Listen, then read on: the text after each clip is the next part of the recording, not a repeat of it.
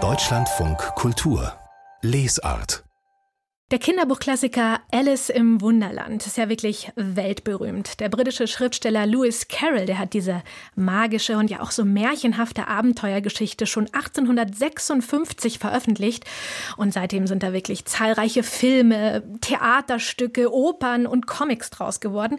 Bei mir im Kiez gibt es sogar eine Bar, die hat sich in ihrer ganzen Einrichtung bis hin zur Cocktailkarte von Alice im Wunderland inspirieren lassen. Von dem weißen Kaninchen, von der Grinsekatze, dem verrückten Hutmacher und der Herzkönigin.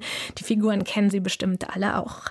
Jetzt gibt es eine Konzertlesung von Alice im Wunderland und Andi Hörmann hat sich die angehört.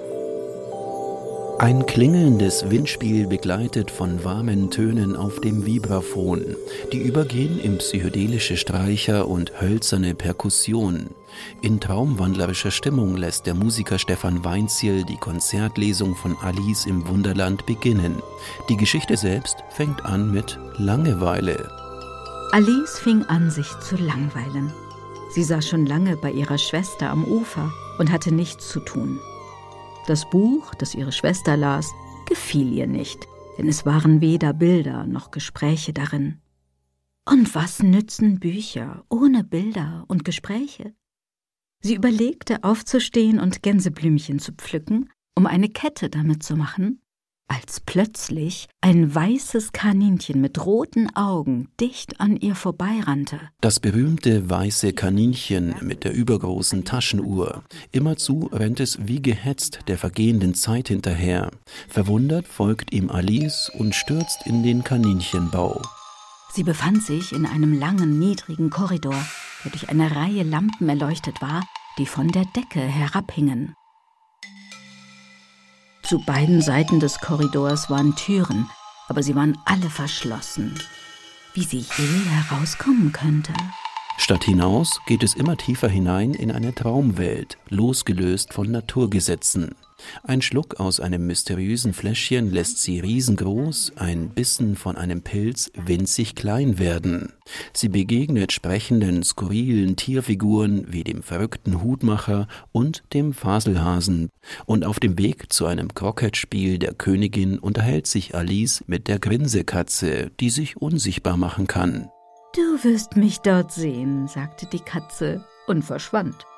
Ganz langsam wobei sie mit der Schwanzspitze anfing und mit dem Grinsen aufhörte, das noch einige Zeit sichtbar blieb, nachdem das übrige bereits verschwunden war.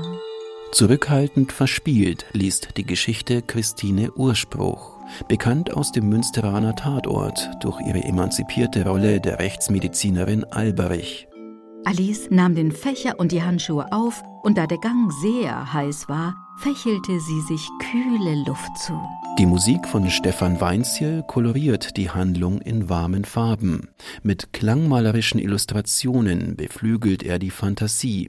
An manchen Stellen tappt er aber in die Klischeefalle, wie etwa in der Szene der rauchenden Raupe, in der ein bekiffter Reggae-Rhythmus etwas aufgesetzt wirkt. Und zugleich begegnete ihr Blick dem einer großen blauen Raupe, die mit kreuzweise gelegten Armen dasaß und ruhig aus einer großen Wasserpfeife rauchte.